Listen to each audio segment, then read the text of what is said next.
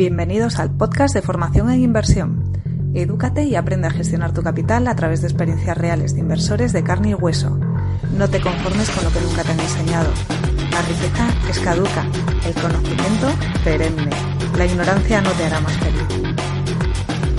Recuerda que el contenido del podcast es meramente educacional. Invertir siempre supone un gran riesgo de perder parte de tu cartera. Este podcast no supone consejos de inversión. Pues estamos de nuevo aquí en estas entrevistas que hacemos, ¿no? Y de verdad, eh, primero empezar agradeciéndoos que, nos estéis siguiendo y que estéis escuchándolas. Eh, es espectacular, os lo agradezco, eh, no sabéis cuánto y sobre todo, sobre todo que os aporte valor y que podáis estar aprendiendo de esta pedazo de estos pedazos de profesionales que tenemos eh, bueno, pues, eh, la oportunidad de entrevistar. Y hoy vamos a centrarnos en algo completamente novedoso, algo que, que, claro, todos nos fijamos en Warren Buffett como si fuera él el maestro, eh, que lo es, pero él es una persona que realmente tuvo la visión de comprar acciones de empresas y esperar que, que tuvieran esa, esa revalorización y le dieran esos beneficios que al final él se ha ido haciendo millonario gracias a, los dividendos que le, han haciendo, que le han ido dando estas compañías.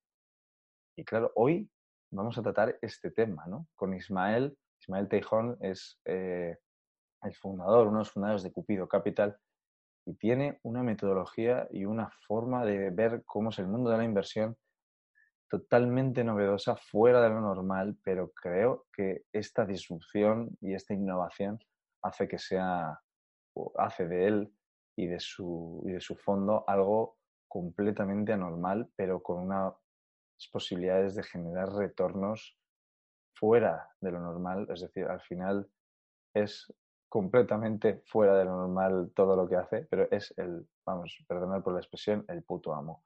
Por lo cual, eh, creo que la entrevista va a ser un puto espectáculo. Disfrutadla, que vamos a por ello. Y eh, y, os esperamos por Telegram y en la web de formacioneninversión.com. Acordaos. Un abrazo. Vale. Hola a todos, ¿cómo estáis? Eh, y gracias por seguir las entrevistas que estamos haciendo. Eh, hoy tengo el placer de, además ahora por la noche, la verdad, porque es un, hombre bastante ocupado y eso es algo bueno, porque significa que, que, quien nos estoy trayendo es una persona con mucha autoridad, que está todo el día eh, pues, en reuniones, eh, buscando inversores y con una conexión increíble. Entonces, eh, os presento a Ismael Teijón. El, bueno, muchas gracias primero por tu tiempo, Isma. Porque... Ah, un placer estar aquí, hombre. Muchas gracias a ti. Isma es, eh, por así decirlo, uno de los precursores, por no decir el precursor de la inversión en startups en España y sobre todo startups en fases muy iniciales.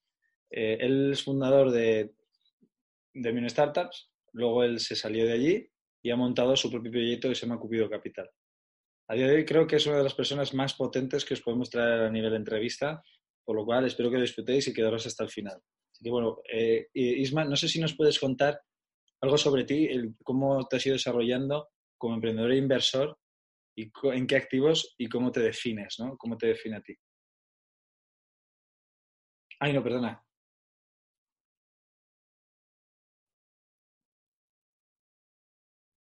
¿Ahora?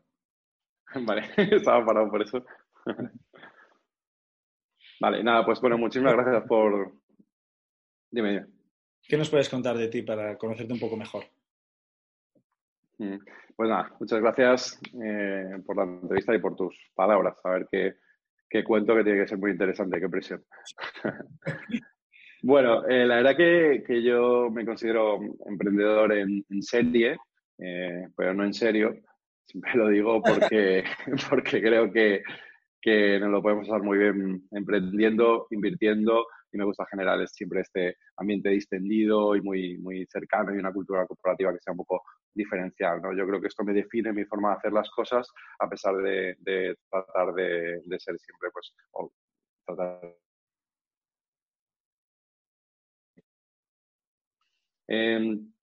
yo empecé, digo que soy emprendedor de serie porque empecé desde muy pequeño eh, y quizás fue mi primera inversión, ¿no? Eh, leí en una, en una revista eh, PC Actual, los más mayores se acordarán, eh, sobre tecnología.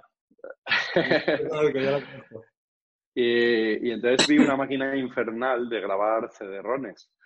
Y, y, entonces eh, yo decía, esto es imposible, ¿cómo se va a poder grabar un, un CD, no? Y, y bueno, y, me decidí comprar esa máquina, ¿no? Y como no tenía dinero, eran 600.000 pesetas, eh, no, 100.000 pesetas, 600 euros, y está bien, ¿no? El cálculo, que es muy difícil hacerlo al revés. Pues decidí pedir dinero a mi familia. Entonces le pedí un poquito de dinero, porque mi familia es bastante humilde, y le fui pidiendo hasta los primos, mis tíos, mis... y cogí todo ese dinero y me y a un por, esto es a la velocidad que sonaba el disco, era lo que grababa. ¿no? Y ahí empecé con mi primer emprendimiento barra inversión, eh, que, que, bueno, o sea, que soy el fundador del Top Manta. este es el resumen. Este es el empleo, diste empleo a, a una serie a sí, sí, sí, hubo muchos copycats luego, ¿sabes? Pero, pero, bueno, yo fui el auténtico. Ahí fue el rey del instituto. Eh, y la verdad que viví muy bien unos años eh, grabando muchos CDs eh, gracias a la oreja de Van Gogh y, a muchos otros grupos que me hicieron ganar mucho dinero, ¿no? Entonces siempre he estado organizando desde pequeño un montón de actividades, las fiestas de fin de año, campeonatos de fútbol y demás, ¿no? Entonces a veces pregunto a los emprendedores cuando hago entrevistas, ¿no? ¿Qué, qué cosas han hecho? Y dice, yo nunca he creado una empresa, ¿ya? pero ¿qué iniciativas has arrancado, ¿no? Y eso determina un poco ese espíritu emprendedor, ¿no? Y, y tratar de estar siempre buscando la oportunidad, ¿no? Siempre Entonces, bueno, eh, empecé a trabajar, estudié. Si se corta, yo también paro, claro. Vale, no te preocupes. O sea, tú. tú vale, yo le doy caña entonces. Creo que, es por, vale. creo que es por el movimiento. Creo que cuando me quedo yo parado, creo que reconoce el movimiento y se corta. No sé por qué. O sea, porque cuando empiezo a mover la cabeza sí. empieza bien, ¿sabes? Pues, ponte música, tío. Sí, vamos a empezar a bailar aquí un ratito. Pero, no es una idea eh, lo de la música. Perdona. Bueno, pues yo, yo eh, estudié informática, eh, fui un mal estudiante, fui caso de fracaso escolar, de hecho, ¿no? Y, y no encontraba ahí un poco el encaje en el, en el, modelo educativo, no tenía motivación, ¿no? Empecé a, a, trabajar después de dar muchos tumbos, descubrí la informática y me apasionó, ¿no? Entonces, por las tardes estoy haciendo la carrera a distancia y demás, y ahí pues me, me fue bien. Y, y, con 25 años era el, el director de un grupo de empresas y tal, y pensé que podía haber algo Uh -huh. y, darme el salto y montar mi propio negocio. Y ahí fui encadenando diferentes, eh, una agencia de marketing, otra de desarrollo tecnológico, innovación tecnológica, una empresa de eventos con influencers, ¿no? Eh, te hablo de hace 10 años, 12 años, ¿no? Cuando no existía esto de los influencers. ¿eh? También, o sea que... Sí, cuando Twitter era un campo sin sembrar, ¿no? Ponías arroba Miguel y estaba libre, ¿no? Y podías coger ese nombre. Ahora ya hay que poner arroba Miguel 5820, ¿no? Twenty todavía tenía algo, algo de... Sí, hasta que la ahí estaban. Acaban de arrancar. Sí. Y nada, bueno, entonces ahí fui montando distintas empresas, ¿no? Y, y, bueno, viví de ello cinco años, seis años de la agencia, eh, pero tuve un poco montaña rusa, ¿no? Hice cosas muy chulas con grandes marcas. Eh, parecía que iba a dominar el mundo cuando me acuerdo que estaba en el digital de un montón de y, y, al final pues me caí en todas ellas, ¿no? Y, y acabó, eh, se fueron lógicamente con agencias mucho más grandes. Yo era un minúsculo de tres personas compitiendo con, con empresas que estaban en 20 países, ¿no? Agencias. Entonces, bueno, eh, ahí tuve varios, varios fracasos emprendedores y me di cuenta que era realmente complicado. ¿no? Después de eso, eh, había conocido a Jorge Dobón y, y Jorge me contó que, que, tenía la idea de, montar Demion. ¿no? Entonces, eh, yo había vivido lo difícil que era emprender, la cantidad de cosas que no tenía ni idea porque no tenía la formación. Te hablo del de IVA, ¿no? Eh, que, no sabía ni, cada cuánto se presentaba, ni qué impuestos tenía que hacer, ni cómo contratar a alguien, ni nada, ¿no? Y vas aprendiendo un poco, pues, investigando y buscándote la vida, ¿no? Entonces, eh, lo que pensamos fue que, que si hallábamos a las empresas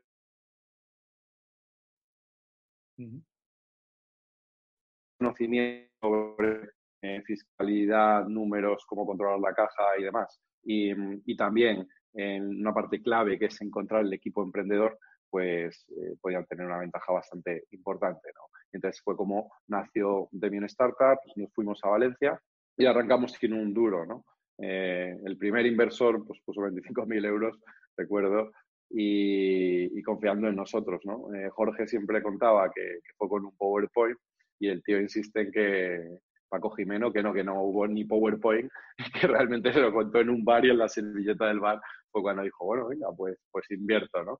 Y ni pacto ni socios ni nada, ¿no? Así, así empezó todo, ¿no? La verdad que estos años, la aventura de, de Demium, yo era el director de proyectos y era el que estaba trabajando con los equipos, ¿no? En Demium arrancábamos de cero los proyectos. Buscábamos talento emprendedor con varios eventos,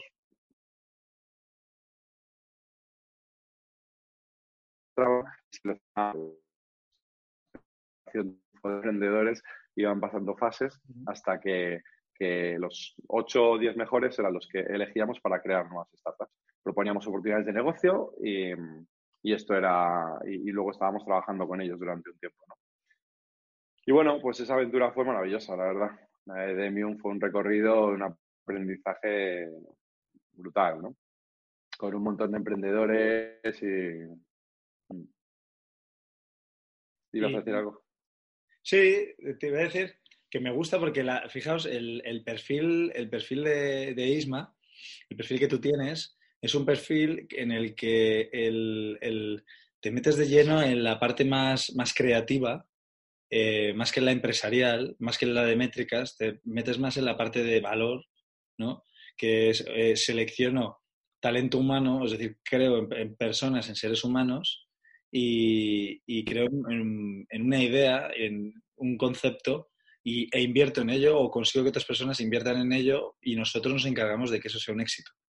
Entonces, eh, lo que creasteis con Demium es, extraordinario y sobre todo, además, tú como director de proyecto, enhorabuena porque, eh, por lo menos desde mi punto de vista, creo que hiciste un trabajo extraordinario, por lo que yo he podido investigar y, ver y hablar con muchas personas. Eh, fue una pena que te fueras de allí, pero es un tema que no vamos a entrar, sino vamos a, tratar más la estrategia o las estrategias que tú utilizas, ¿no? O que has visto que, utilizan y que mm. han tenido como más recorrido, más éxito, pero sobre todo enfocado en, tu expertise, ¿no? Que es, ¿Cuál es lo, lo que más mejor te ha funcionado? Eh, el activo está visto que es, al final son startups de, una creación eh, que están en, semilla, arrancando en un primer año, casi a veces sin, sin un producto mínimo viable, ¿no? En el que, en el que, en el que puedan a lo mejor demostrar ya que está funcionando o algún cliente o lo que sea, sino ya es más en la creencia de que se les va a ayudar eh, a, crecer. Entonces, bueno, dentro de eso, ¿cómo te, cómo te defines ahora en, ese perfil? ¿no? Porque ahora ya eres parte inversor también. Hemos estado hablando antes de una inversión eh, fuera de lo que es la entrevista y ya habías decidido no entrar. Entonces, me ha gustado mucho lo que me has dicho porque te define como, como, como, buen inversor con una serie de criterios que, que tú, pues, a ti eres más moderado, yo soy a lo mejor más arriesgado o busco más una rentabilidad y tú buscas más el valor del proyecto. Además, quiero hacer un matiz porque me ha encantado el hecho de que yo solo veo eh, rentabilidad de un 10x con una búsqueda de un posible inversor, aunque tengo que ver el pacto de socios de Hungry, que efectivamente lo habías comentado, tú ves más el valor del proyecto. Dices, oye, yo creo en el proyecto, creo en el emprendedor. Entonces somos dos perfiles que, aunque yo creo en el emprendedor y me encanta, al final el inversor busca la rentabilidad. Eh, y bueno, yo voy a por esa rentabilidad. Eh, entonces, bueno. Sí, sí, yo, yo también, ¿eh? Me encanta la rentabilidad. me encanta. Sí, pero Yo creo que, fíjate, en esos... Hoy lo comentaba en una charla que tenía, ¿no? Que, que el eh, Demium para mí fue un, maravilloso laboratorio de emprendimiento, ¿no? Porque arrancamos muchos modelos de negocio. Eh, conmigo, director de proyectos, creamos 35 empresas. Y cada una de ellas fue desde conocer a los emprendedores, hacer los equipos, elegir la idea de negocio y estar trabajando conjuntamente. No te hablo de Singularu, Citybox, Quidum, Entrenarme, que, se acaba de, vender a, Jeff, ahora a Mr. Jeff.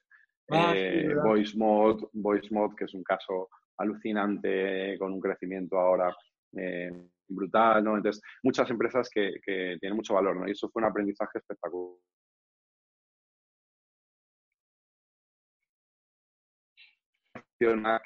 Tenía alguna estrategia, lo apliqué a 10 proyectos en, en, la oficina y decía, hostia, esto funciona muy bien con B2B, esto con B2C no, hay que tener cuidado aquí, hay que cambiar, tal. Y poco a poco íbamos haciendo esa fórmula de, del éxito de los proyectos, ¿no? ¿Esto cómo se traduce ahora? Pues que a la hora de invertir, eh, mi, diría que el bueno, 75% de mi inversión hasta ahora ha ido a startups, ¿no? Porque es donde tengo mucho más conocimiento y donde creo que tengo una ventaja, ¿no? Por todos estos años, ahora con Cupido trato de capitalizar ese conocimiento que tuve, ¿no? De qué es eh, esa fórmula del éxito que tiene que tener y que no tiene que tener esos emprendedores para realmente ser una startup que marque la diferencia, ¿no? Eso si lo sumas a que estudié informática, trabajé de CTO unos años, eh, estuve luego en marketing muy metido y luego pues mm, trabajando mucho más con desarrollo de negocio, estrategia y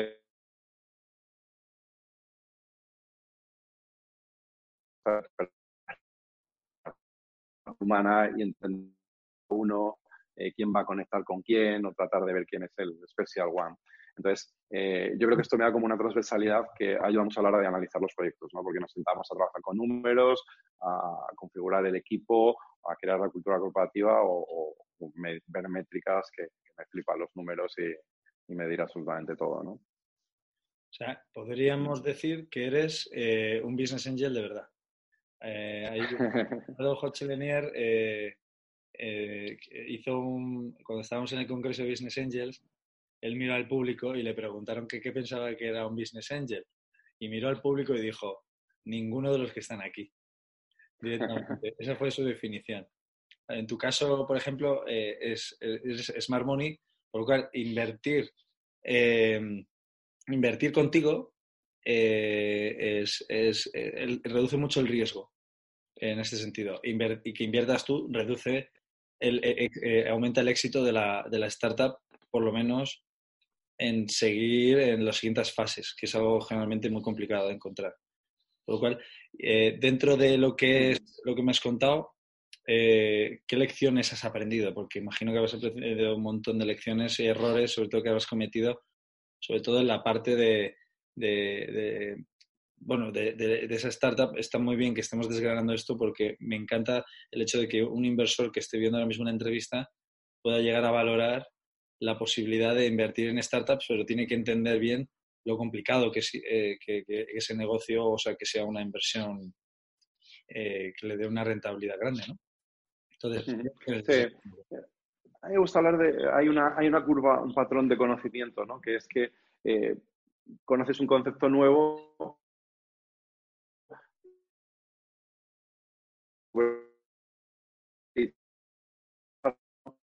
cómo funciona, sé lo que es Dinner Startup, las métricas, Marketplace, no sé qué, crees que sabes mucho y luego ¿qué te pasa? Que cuando empiezas a profundizar te empiezas a dar cuenta que no tienes ni puta idea y dices, madre mía, lo que me queda por aprender, eh, no sé nada, ¿no? Y luego llega a normalizarse y ya pues más o menos te quedas en el punto donde realmente estás, ¿no?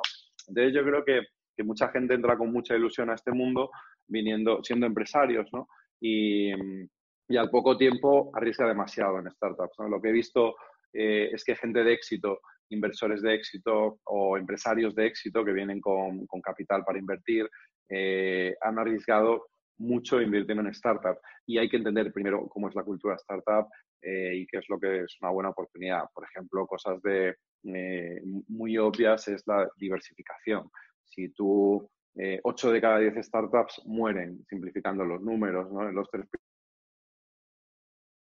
de inversiones, invertir solamente en dos startups es una locura, es una locura, es una lotería, ¿no? Por muy listo que seas, eso es súper complicado, ¿no? Entonces tiene que haber una diversificación, si tienes 100.000 pavos, oye, mete 10.000 y invierte en 10, mucho mejor que meter 50.000 en dos startups, ¿no? Duele mucho perder 50.000, 100.000 euros en una inversión y hay gente que, conozco gente que me dice, no, vuelvo a invertir más o mi pareja no me deja volver a invertir en startups porque perdimos 50.000 euros con esto que parecía y que nos lo había vendido el tío como hasta enfadados con el emprendedor cuando muchas veces, oye, em, es el juego, eh, si el tío ha dado todo lo que tiene que dar, eh, se ha dejado la piel, tal, pero al final el negocio no ha funcionado, nosotros haya pasado con proyectos que según cerraban, yo decía, toma, yo meto 50.000 euros al siguiente proyecto que vuelvas a montar, porque confío absolutamente en lo que has hecho y sé que ha habido circunstancias de mercado que, te han hecho fracasar, pero, pero tengo la absoluta confianza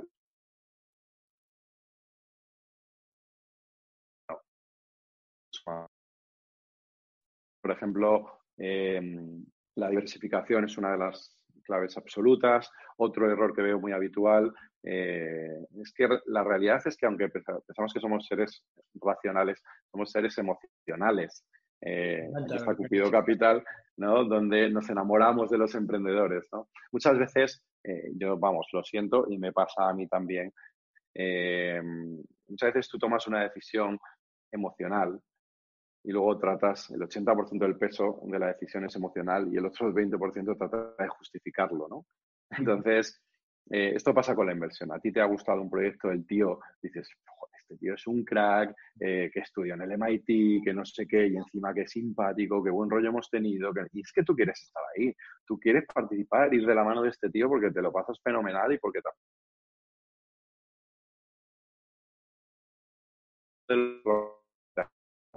que tú eres el cliente, una de las peores decisiones que tomas cuando inviertes es cuando tú puedes ser el, cliente de ese, de ese, producto, ¿no? Porque lo ves para ti y, tienes es, un efecto donde amplías y crees que todo el mundo va a tener tu mismo comportamiento, ¿no? Y entonces dices, es buenísimo estar, pero pierdes, pierdes objetividad, ¿no? Entonces, para invertir hay que ser muy frío y hay que ser paciente. Tienes que, que analizar muy bien la oportunidad y tratar de quitar esa emocionalidad y ser racional, ¿no? Entonces, yo muchas veces cuando me cuentan proyectos, claro, yo veía un montón de proyectos en Demium, analizamos muchísimos, luego mucha gente venía pues, para acelerar proyectos y nos los contaban, ¿no? Me mandan muchos de que ahora han Cupido, ni te cuento, ¿no? Em, entonces, muchas veces es muy difícil tener esa frialdad, ¿no? Y, ser objetivo. Entonces, yo no quiero decir esto va a funcionar o no va a funcionar. Tengo ni idea, ¿no? Y no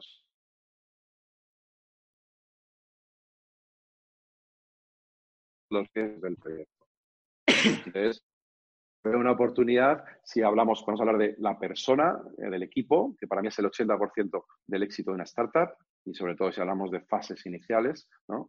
donde no tienes números para validar lo que saben hacer y lo que no. Entonces, es la persona fundamentalmente. Cuando hablas de análisis de, de la empresa, eh, yo tengo criterios objetivos, ¿no? Concretamente, analizo, por no extenderme mucho, te los puedo mencionar un poco, pero tamaño de mercado, cómo de grande es esta oportunidad, eh, competencia, cómo de saturado está el, mercado. Eh, momentum, es ahora el momento de llegar con este, con este proyecto pronto, tarde, ¿no? Pero hay dos factores muy importantes que son time to market, cuánto van a tardar estos pollos en, salir al mercado con el producto. Si hablas de biotecnología van a estar cinco años de investigación, no sé qué, hasta que puedan llegar, ¿no? Entonces, eh, tienen capital suficiente, van a ser capaces de conseguir todo el capital importante y más aún el time to revenue, cuando empiezan a ganar dinero estos tíos, ¿no? Eh, otras como dificultad técnica, hay proyectos que son extremadamente complejos, ¿no? Pues tienes que validar que de verdad tengan los recursos y el conocimiento para poder desarrollarlos técnicamente y, dificultad de modelo de negocio, ¿no? Siempre cuento un caso que, que me parece muy divertido, ¿no? Eh, la gente cuando va a un restaurante, tú llegas, te sientas, pides un filete y te dicen, ¿te lo comes? Y luego dices, ¿cuánto es? Pues son 10 euros, toma, 10 euros o 15 euros y, le pagas, ¿no? Y te vas. Eh, en Internet no pasa esto. Y yo tenía un proyecto que eran unas baterías, lanzamos en Valencia el proyecto, ahora creo que lo está haciendo mí en Madrid, eh, eran unas baterías para cargar el móvil, ¿no? Entonces, había máquinas expendedoras en los bares y tú podías coger con una aplicación, cogías un cargador y podías llevártelo y dejarlo en otro sitio incluso, ¿no? Entonces nos sentamos en la mesa y dijimos, y uno dijo como usuario, ¿no? Que, coja, usa la batería, ¿no? Y otro dijo, no, no, ¿cómo va a pagar el usuario? Para el usuario es gratis. Paga el, el restaurante, porque le está llevando tráfico de gente. Le está llenando el restaurante pues tiene sentido también, ¿no? Y un tercero dijo, no, no, no, que paguen la publicidad que hay dentro de la batería. Un tercero va a poner publicidad aquí como soporte publicitario, es el que tiene que pagar el producto. Es gratis para el restaurante y gratis para, la, para el usuario, ¿no? Entonces, extrapolado al otro ejemplo un negocio tradicional, es como si dices un filete y, te, ¿cuánto es? Nada, me tienes que pagar tú a, ti, a mí porque me lo coma, ¿no? O te dice, es, premium, con el segundo te empieza a cobrar, ¿no? El primero te lo puedes comer gratis, ¿no?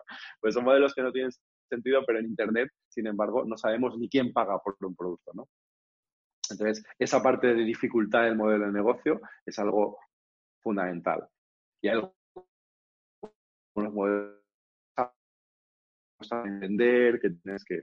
Bueno, pues esos básicamente son los factores que, que analizo cuando, cuando veo una oportunidad de inversión y luego la otra parte que es la parte del factor humano, de, cómo evalúa si esta gente será capaz de de verdad llevar este proyecto a otro nivel, ¿no? Para darte esa rentabilidad que esperas siempre con inversiones en startups, que son pues entre un 10 y un 15%, podríamos decir, eh, en cinco años, porque como ocho mueren, esas dos te tienen que dar rentabilidad suficiente para cubrir la inversión que has hecho en todas y además una rentabilidad esperada pues, del 20% o 30%, depende a quien preguntes, con una, una TIR desde luego por encima de lo que puedes esperar de la inversión en bolsa, por ejemplo, porque es aún mayor el riesgo.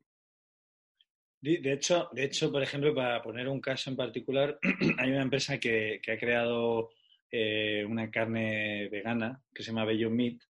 Que Beyond Meat, por ejemplo, se ha financiado a través de crowdfunding hasta en dos ocasiones. Salió en la bolsa de, Nueva York a cotizar eh, hace apenas un par de meses. espera, repito, eh, que Beyond Meat se ha financiado hasta dos veces con, con crowdfunding y salió a cotizar hace dos meses en la Bolsa Americana de Nueva York eh, y salió a cotizar y consiguió en la salida de bolsa un 4X. Esto quiere decir que al final el inversor en startup también eh, eh, puede tener la expectativa sobre todo de no solo una posible venta de la empresa, sino que pueda salir a bolsa y pueda llegar incluso a generar una atracción tan brutal como que los inversores que no son de startups porque no les gusta a lo mejor asumir ese riesgo, si entran en bolsa sabiendo que van a obtener esa liquidez inmediata y, te encuentras una oferta brutal para poca demanda y hace que el precio suba tres o cuatro veces. Entonces, esas cuatro veces para el inversor de acciones es un 100% o un 200%, perdona, un 200x o un 100x para el, para el inversor en, en startup, ¿no? En la startup en la fase inicial, ¿no? Entonces, eh, eh, el análisis, por ejemplo, era que el timing de mercado era correcto, el equipo era el correcto, el producto es bueno eh, y todas las variables y el modelo de negocio tenía sentido, es decir, todo lo que has planteado es brutal y, bueno, pues no sé, o sea, Isma, eh, me ha encantado. Y sobre todo me, ha encantado lo que has dicho de, del sesgo, del sesgo en la parte de que creemos que tenemos la razón porque metemos el dinero y, asumimos que como yo seré cliente, todos los demás tienen que ser cliente. Entonces me ha encantado, me encanta ese sesgo. Lo desarrollo muchísimo yo, eh, intento exponerlo mucho en los mercados financieros sobre todo, eh, pero, pero sí. Así que, eh, pues, esto es todo amigos. me encantaría, Isma, que nos des una referencia tuya para que podamos contactarte, puedan acceder a, pues a Cupido Capital, como vemos que tienes la camiseta, a ti, para que te puedan seguir en Twitter o en cualquier lado, te contactar. ¿Hay alguna referencia que quieres dejarnos? Si lo ponemos abajo. Sí, desde luego. Bueno, el, Cupido, por, dar la explicación muy rápida, al final, pues después de tanto tiempo eh, creando startups, pues empecé a invertir y dije, joder, yo he vivido que hay inversores que es un lujo tener y otros que, es una pesadilla, ¿no? Y que, y que los tienes ahí, ¿no? Entonces, Mm, lo que hice fue juntar a 22 inversores, que todos son emprendedores eh, y todos tienen una característica, que son gente buena y buena gente. Eh, yo creo que tiene que haber esa cercanía con los emprendedores, de por ahí que vayamos de rosa, que tengamos corazoncitos, que rompe bastante con lo que te sueles encontrar en inversión, ¿no? Pero todos los que estamos aquí respiramos igual, tratamos de ayudar al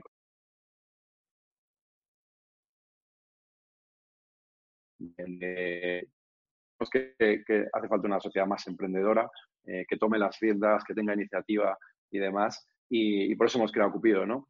¿qué hacemos? Invertimos. Vimos que había mucha inversión en fases más avanzadas. Nosotros dijimos, vamos a invertir en fase muy inicial, por debajo de menos de medio millón de valoración. O sea que tomamos un 10%, son inversiones pequeñas, pero el mayor aporte de valor no es tanto los 30.000, 50.000 euros que podemos meter a veces aunque ni siquiera hayan salido al mercado, ¿no? Invertimos en las personas, sobre todo.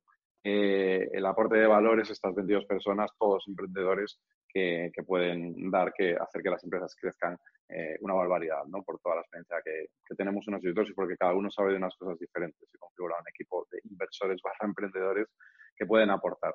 Así que eh, ahí estamos buscando talento. En Madrid y Barcelona, que es donde eh, se ha, caído el 80% de la inversión este último año. En Eibar, estuve en Sevilla, estamos recorriendo España buscando, buscando talento y proyectos eh, que de verdad veamos que puede haber una oportunidad. Hemos hecho en IceHop la primera inversión en Mijas, un pueblo de Málaga, eh, Mijas, pueblo además, ni siquiera el de la playa, que es más conocido, ¿no? Eh, y, la verdad es que es maravilloso cuando coges a gente muy buena y con cuatro cosas que le puedes aportar mm, van como un tiro, han crecido al 60% mensual, ¿no? Eh, que es una locura. Así que cupidocapital.com, podéis apuntaros, registraros todos los proyectos. A veces hay proyectos que están en valoraciones más altas de lo que buscamos y lo que estamos haciendo es canalizar esos proyectos a fondos de inversión que, amigos que, creemos que, le pueden aportar valor, porque cuando hacemos esos viajes, es, esa ruta del talento, damos charlas, conocemos un montón de proyectos, generamos mucho valor con esos proyectos y lo que está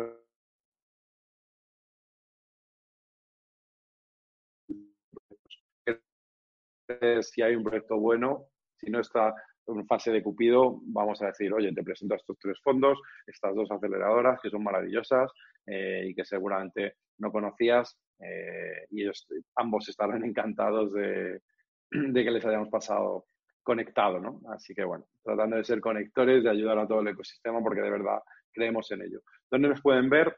Estamos en, bueno, en varias ciudades, pero en Madrid estamos en Google Campus, eh, así que nos podéis escribir si vais por ahí. Hacemos sesiones de free mentoring también, ayudando a los emprendedores y demás. estamos en el, en el Instituto de Empresa también.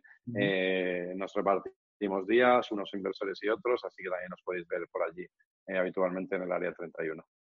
Este lunes tenéis un free mentoring, de hecho, ¿no? Este lunes tenemos, tenemos un free mentoring, una sesión, juntamos a todos los inversores y,